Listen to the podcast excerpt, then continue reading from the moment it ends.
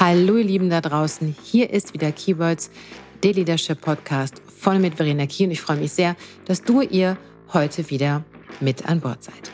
Heute in Folge 49 möchte ich mit euch über schlechtes Onboarding sprechen und habe euch 13 Fakten mitgebracht, was beim Onboarding falsch gemacht wird und wie ihr es besser machen könnt.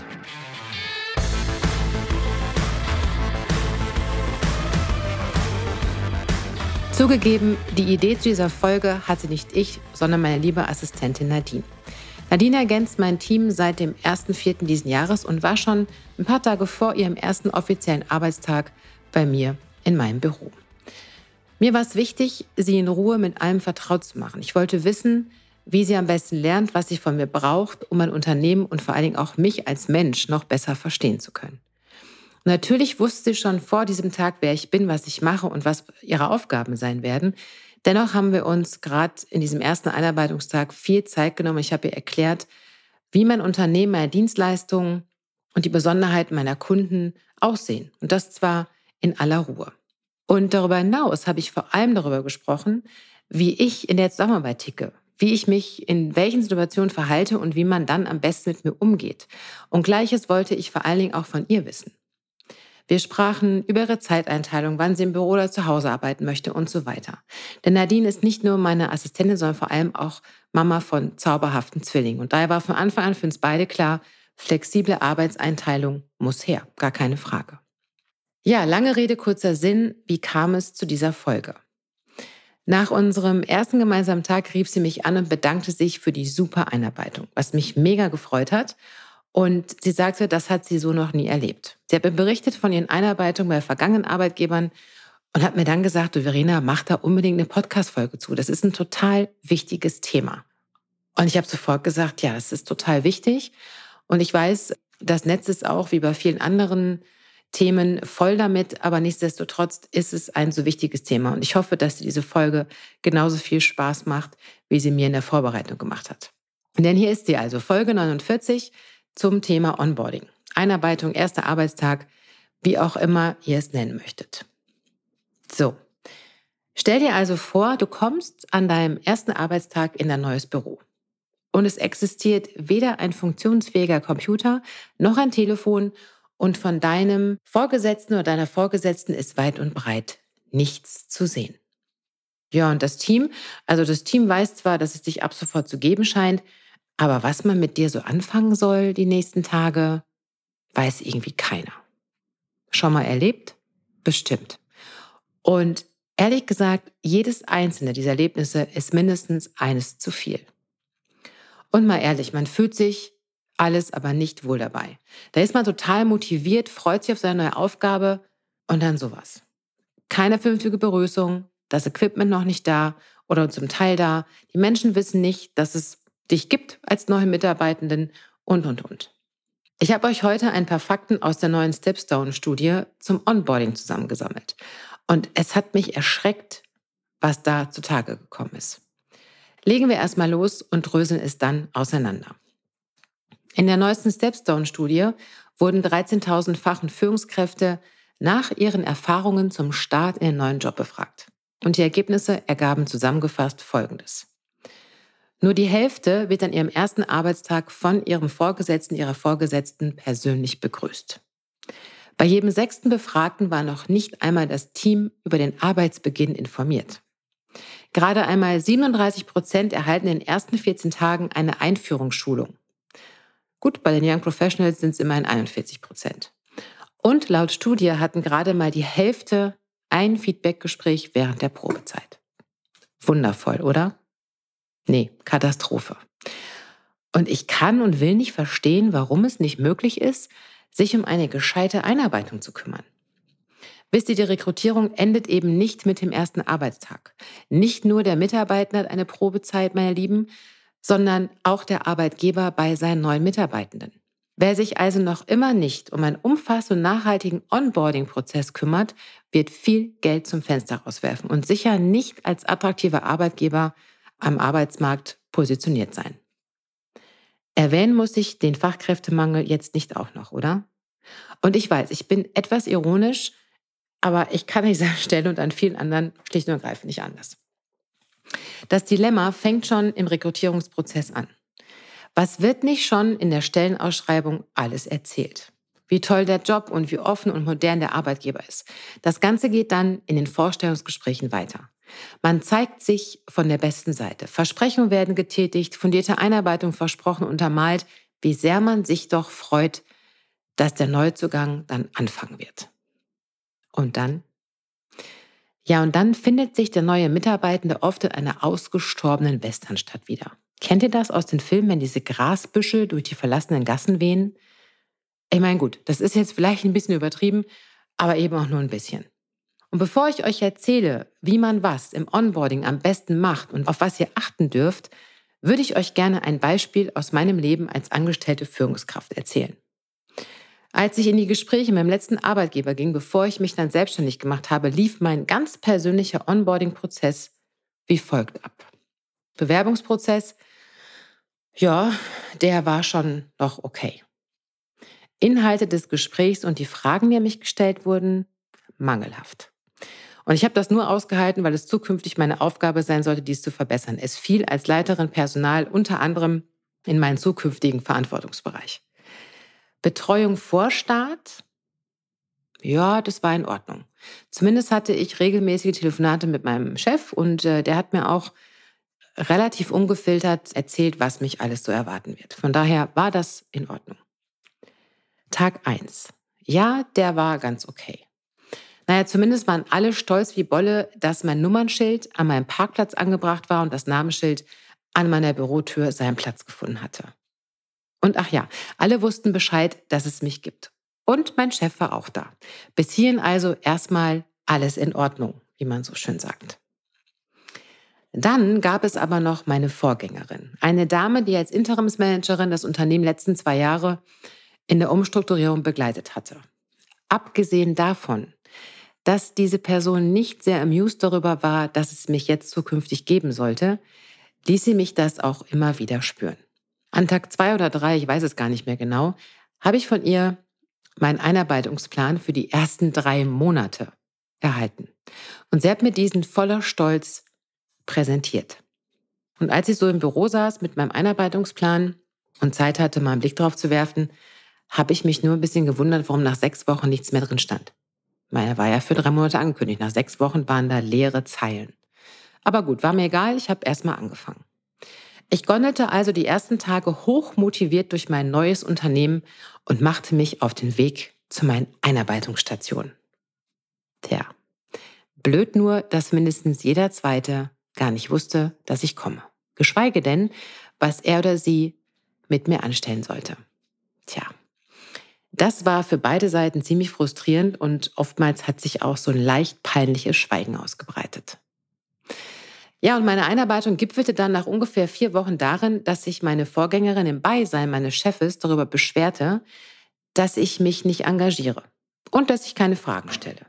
Schließlich wäre ich in der Einarbeitung, da muss auch proaktiv gefragt werden. Wisst ihr was? Ich bin wirklich sehr schlagfertig. Wirklich.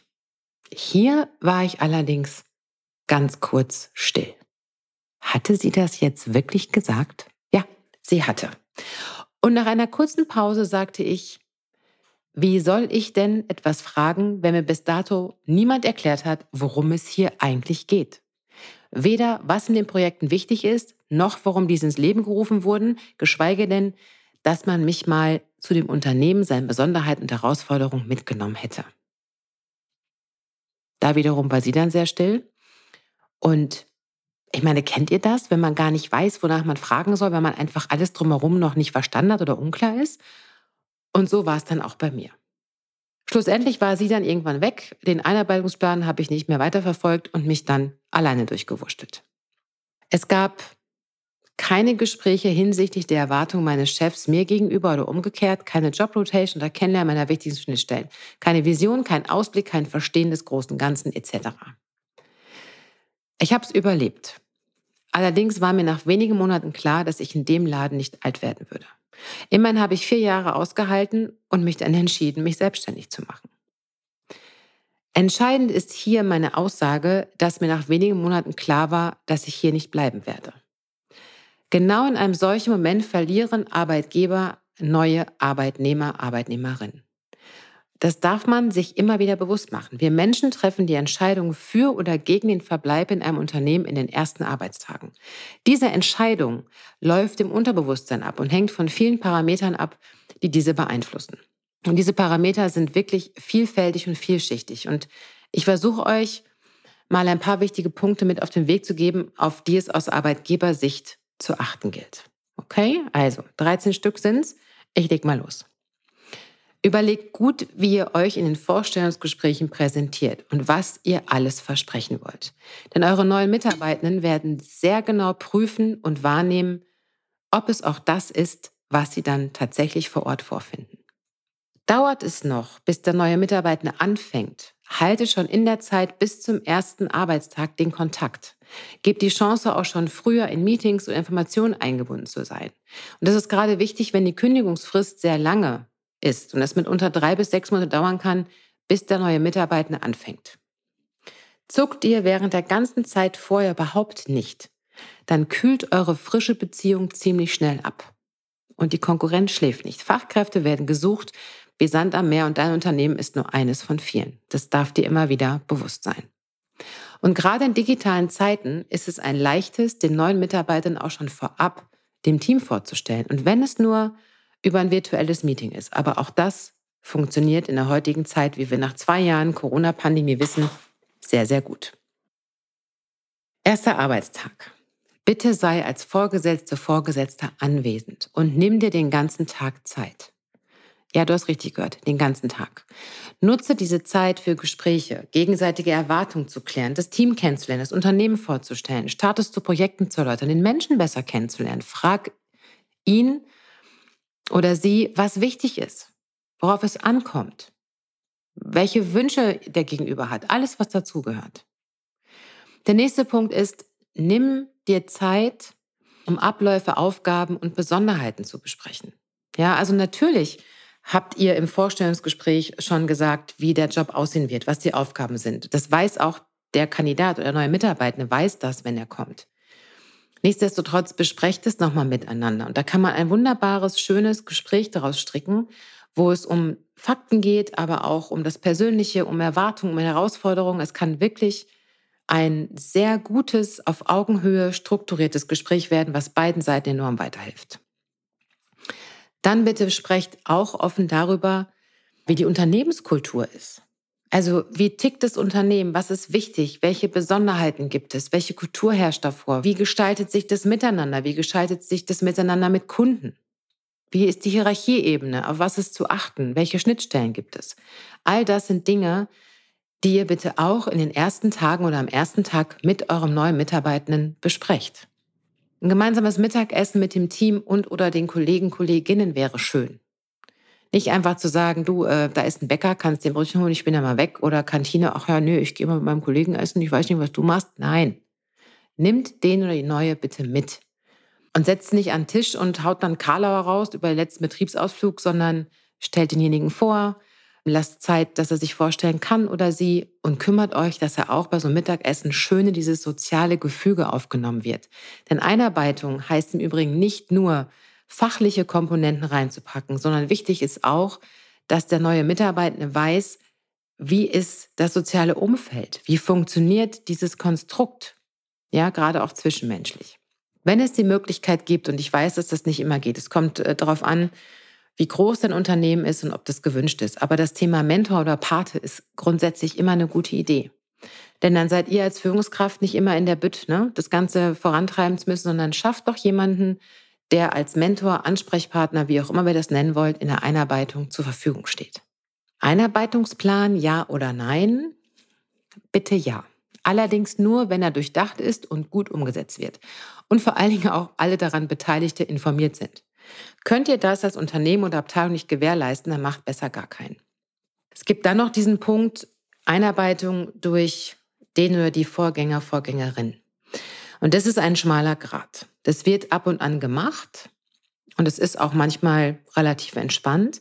Aber da müsst ihr wirklich auch als Führungskräfte gucken, ob das sinnig ist oder nicht. Denn wenn der oder die Vorgänger, Vorgängerin gekündigt wurde und vielleicht immer noch da ist, auch wenn derjenige welche selbst gekündigt hat, dann hat das immer so ein Geschmäckler. Wisst ihr, das hat immer so einen Geschmack von, oh, ja. Und es gibt Menschen oder Vorgänger, Vorgängerinnen, die das super gut spielen, die ganz viel Wertvolles mitgeben können, weil sie im Guten auseinandergehen.